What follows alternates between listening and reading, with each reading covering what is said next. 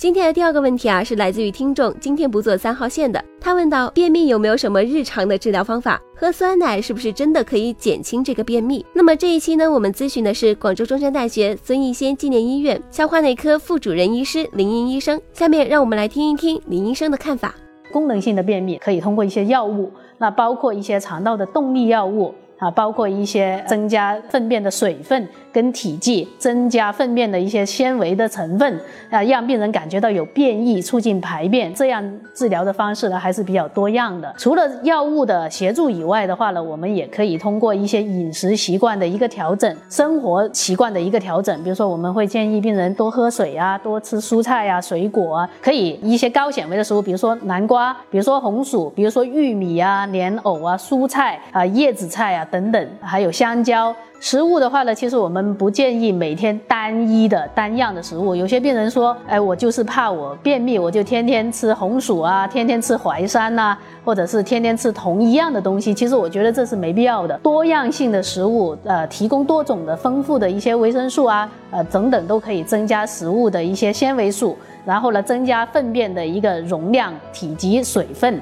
然后通过重力的作用，让病人感觉到直肠充盈的感觉，有便意来促进排。便，即便是没有便意，每天养成一个习惯，那一个时间呢，就去尝试排便、蹲蹲厕所，这些都是有好处。现在大家都会比较注重益生菌、肠道菌群、活性菌群的一个调整，肠道活菌这个额外补充可能不一定的。对于健康人来说，肠道正常菌群，我们叫做微生态的一个情况呢是足够的。但是在疾病状态下，可能会需要到使用一些肠道益生菌，比如说它有腹泻啊。它有一些免疫力低下的情况，比如说接受化疗啊，抵抗力下降、糖尿病啊等等，出现呃有需要的情况，才用益生菌的治疗。那也有病人会问我，我可不可以吃酸奶啊？呃，乳酸杆菌含有这一些东西的一些食物啊，等等啊，益生菌啊这些。呃，我建议的话呢，是有疾病的情况下，或者是有医生指导下的使用，可能会比较需要一些，因为呢，有些人吃了以后呢，一样会觉得有不舒服，有腹胀。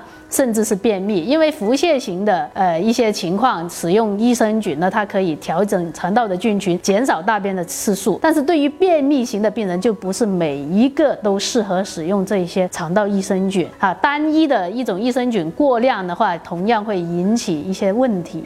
呃，我持一种不反对。但是也不是特别支持的一个观点，我觉得这个东西不宜过分的，呃，去追求它一种什么样的一个治疗的一个效果。它每天用啊，或者是我长期订这一种饮品啊，每天去吃它，我是比较倾向多样化的一些治疗的一个措施，可能会比较合适合理。